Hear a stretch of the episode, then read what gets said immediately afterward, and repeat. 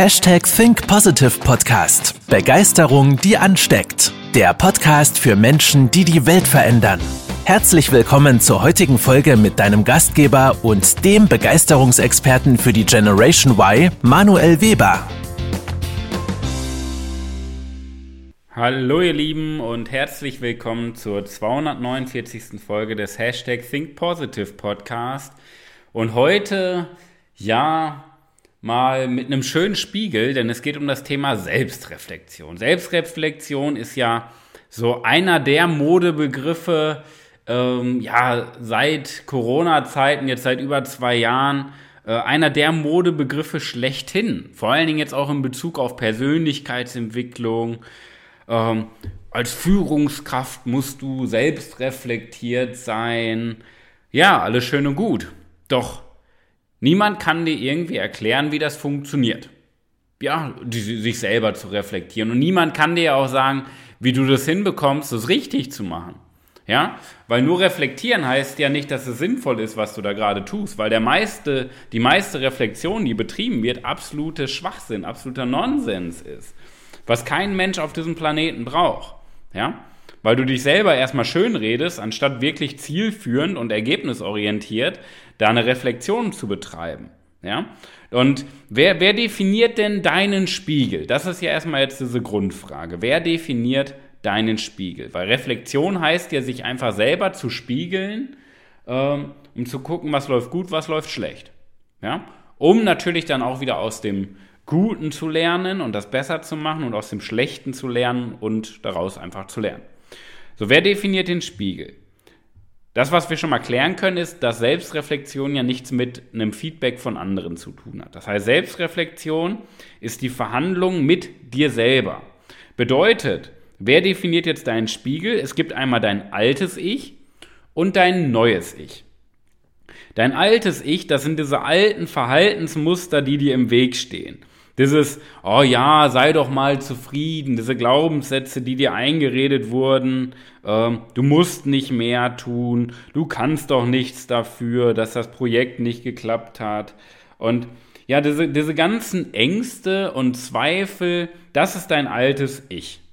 Dein neues Ich, das ist so deine Zukunftsorientierung, dein Selbstanspruch an dich selber. Das, was du von dir und deinem Leben erwartest.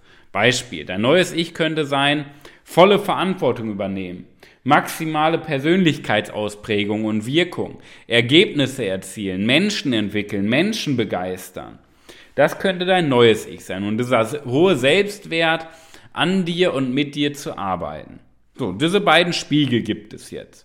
Das Problem ist, dass erst ab, der, ab deinem persönlichen Metaverse, erzähle ich gleich mal, was das heißt, erst ab dann macht es Sinn, sich überhaupt erstmal den Spiegel vorzuhalten. Was ist jetzt das Metaverse? Äh, das Metaverse, ich sag mal online basiert, Facebook hat sich ja jetzt in Meta umbenannt und mal ganz einfach dargestellt bedeutet Metaverse der Zeitpunkt, damit ist ein Zeitpunkt gemeint, wo die digitale Kommunikation die herkömmliche Kommunikation, zwischenmenschliche Kommunikation übertrifft. Das heißt, wir haben einen Zeitpunkt, damit ist immer ein Zeitpunkt gemeint mit diesem Verse, wo, wo eine bestimmte Wirkung die andere Wirkung übertrifft. Eine neue Wirkung die alte Wirkung übertrifft. Und dein persönliches Metaverse ist der Zeitpunkt, an dem dein neues Ich mehr Macht über deine Gedanken hat als diese alten Verhaltensmuster. Doch dafür müssen einfach ein paar Dinge passieren. Ja, ähm, weil dein altes Ich Stand heute noch viel zu viel Macht über dich hat. Was muss passieren, damit dein neues Ich mehr Macht hat? Der Punkt ist die Arbeit natürlich an dir selber, damit dein neues Ich mehr Macht bekommt. Du musst aber verstehen, was die Grundlage ist. Du wirst getrieben durch Schmerz vermeiden, durch deine Ängste, durch deine Zweifel, durch deine Sorgen. Das bestimmt dein Handeln, diese Weg von Motivation. Und die Kunst ist es, beziehungsweise das ist ja der Entwicklungsprozess, den wir ja auch in unseren Trainings mit unseren Teilnehmern ja auch durchlaufen. Ähm, der Entwicklungsprozess bedeutet, dass du deinem Unterbewusstsein diese Grundausrichtung gibst. Diese Grundausrichtung äh, von weg, von weg zu kommen und hin zu Freude empfinden hinzukommen. Das ist so eine tiefen Psychologie ein richtig, richtig wichtiger Prozess in deinem Leben, ähm, den du durchlaufen kannst. Das ist erstmal ganz, ganz wichtig, dass du dein persönliches Metaverse überschreitest, indem dein neues Ich, deine Zukunftsorientierung mehr Macht über dein Handeln hat. Wichtig, das Handeln, nicht das Denken. Weil viele Menschen denken ja schon zukunftsorientiert super, aber sie handeln nicht so. Metaverse heißt, dass dein neues Ich dein Handeln bestimmt. Und die zweite Frage, die sich ja stellt, bei wer definiert den Spiegel? Die erste war jetzt dein altes oder neues Ich. Die zweite Frage, was sind denn deine Grenzen und Rahmenbedingungen? So, was sind jetzt Grenzen und Rahmenbedingungen in der Reflexion?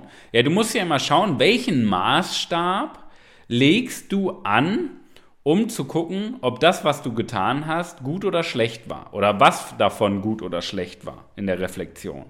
Wer bestimmt jetzt die Grenzen und Rahmenbedingungen? Weil die meisten Menschen ja den Vergleich suchen.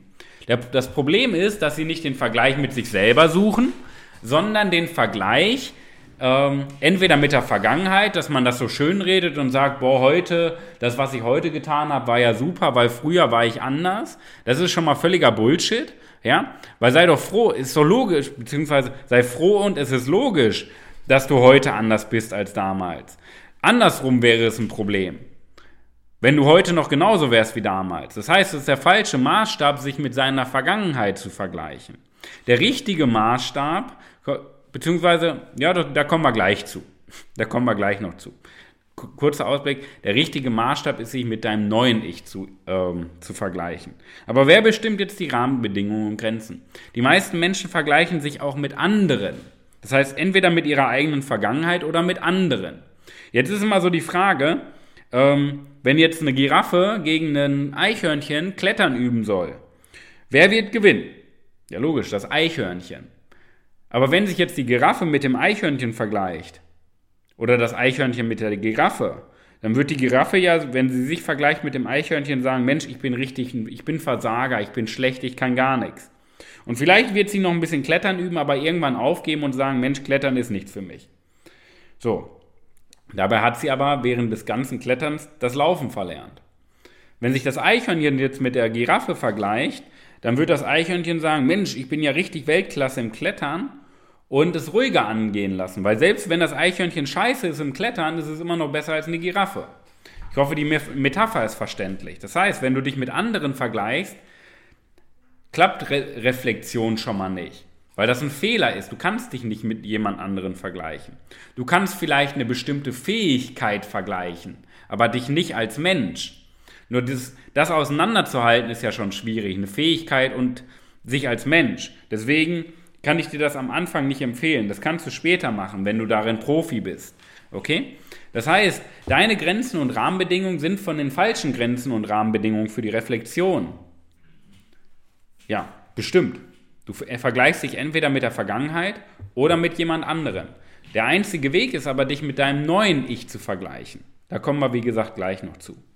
Und der dritte, die dritte Frage hinter, wer definiert den Spiegel, ist, du möchtest, und das ist jetzt diese tiefen Psychologie dahinter, eher Schmerz vermeiden. Und deswegen fehlt dir die Tiefe in der Reflexion. Weil unser Gehirn ist ja darauf ausgerichtet, oder die Hauptfunktion eigentlich unseres Gehirns ist es, dass wir überleben. Bedeutet, unser Gehirn speichert ja nicht groß ab, was lief gut, sondern unser Gehirn speichert ab, was lief schlecht und versucht, dass wir dieses Schlechte zu vermeiden, wenn wir das als Schmerz empfinden. Und deswegen fällt es uns schwer, in dieser Reflexion, in diese Tiefe reinzukommen, weil wir tiefenpsychologisch noch darauf ausgerichtet sind, diesen Schmerz zu vermeiden. Und deswegen gehen wir gar nicht in den Schmerz rein. Du hast da Mechanismen in deinem Gehirn, die das Ganze blockieren. Bedeutet, du brauchst erstmal einen Change-Prozess vorher in deiner Entwicklung.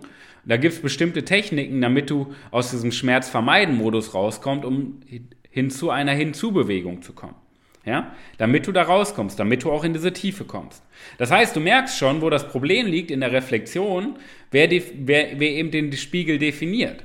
Und wenn du jetzt einen falschen Spiegel hast, dann bringt dir Reflexion nichts, weil du niemals dich mit dir selber und deinem, Maß, deinem hohen Maßstab vergleichst, mit dem Potenzial, was du nicht erkennst in dir, was aber in dir steckt.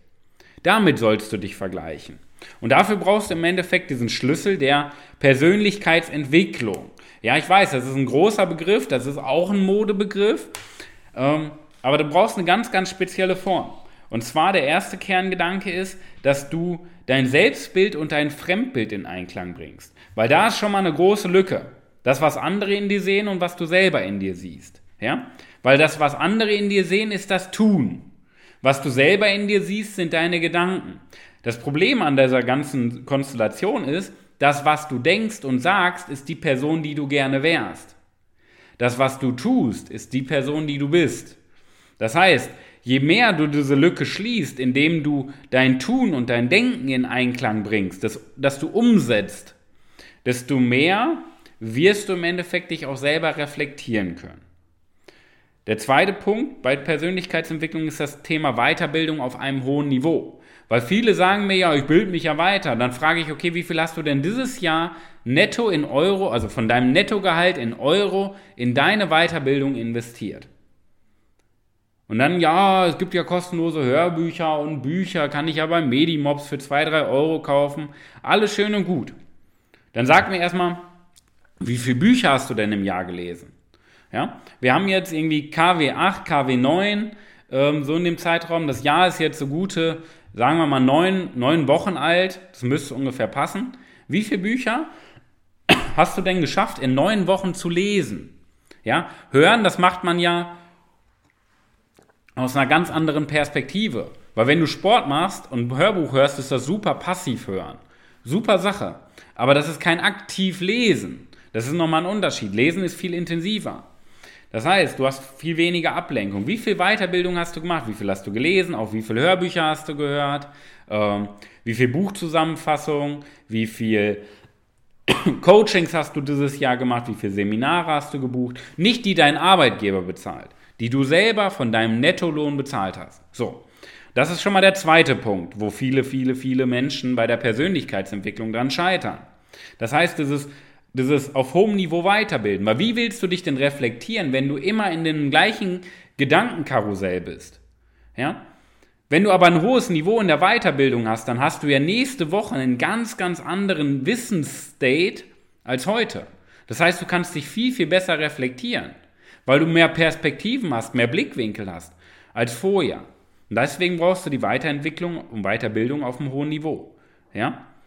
Und der wichtigste Punkt in der Persönlichkeitsentwicklung ist nicht der Maßstab an deiner Vergangenheit.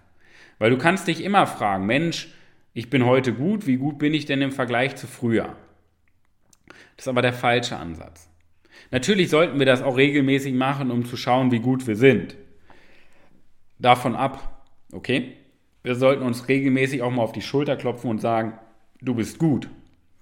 Der entscheidende Punkt ist aber, was ist dein Maßstab im Leben? Dir immer nur zu, einzureden, dass du gut bist? Oder ist dein Anspruch dein neues Ich? Und das ist so mein Tipp an dich. Orientiere dich und setze dir die Benchmark an dem, was du imstande bist zu leisten. Das heißt, das Potenzial, was du in dir noch siehst, was noch nicht genutzt ist, und darüber hinaus. Denn es gibt noch Potenzial, was verborgen ist, was du gar nicht siehst. Daran kannst du dich aber auch orientieren, auch wenn du nicht weißt, was es ist. Das kann aber trotzdem dein Anker, deine Benchmark sein. Und das ist mein Tipp an dich, ja? Orientiere dich in deinem Handeln an deinem zukünftigen Ich, bau aber regelmäßige Feedback-Schleifen ein, einmal pro Quartal, einmal pro Monat, wo du dir selber auch mal auf die Schulter klopfst und sagst, hey, das, was du, du gehst genau durch, was du erreicht hast, das, was du erreicht hast, ist super, ja, um sich selber auch wertzuschätzen. Und meine Tipps für dich, ja, der erste Tipp, die ich dir mit auf, die, äh, auf den Weg geben möchte zum Thema Selbstreflexion.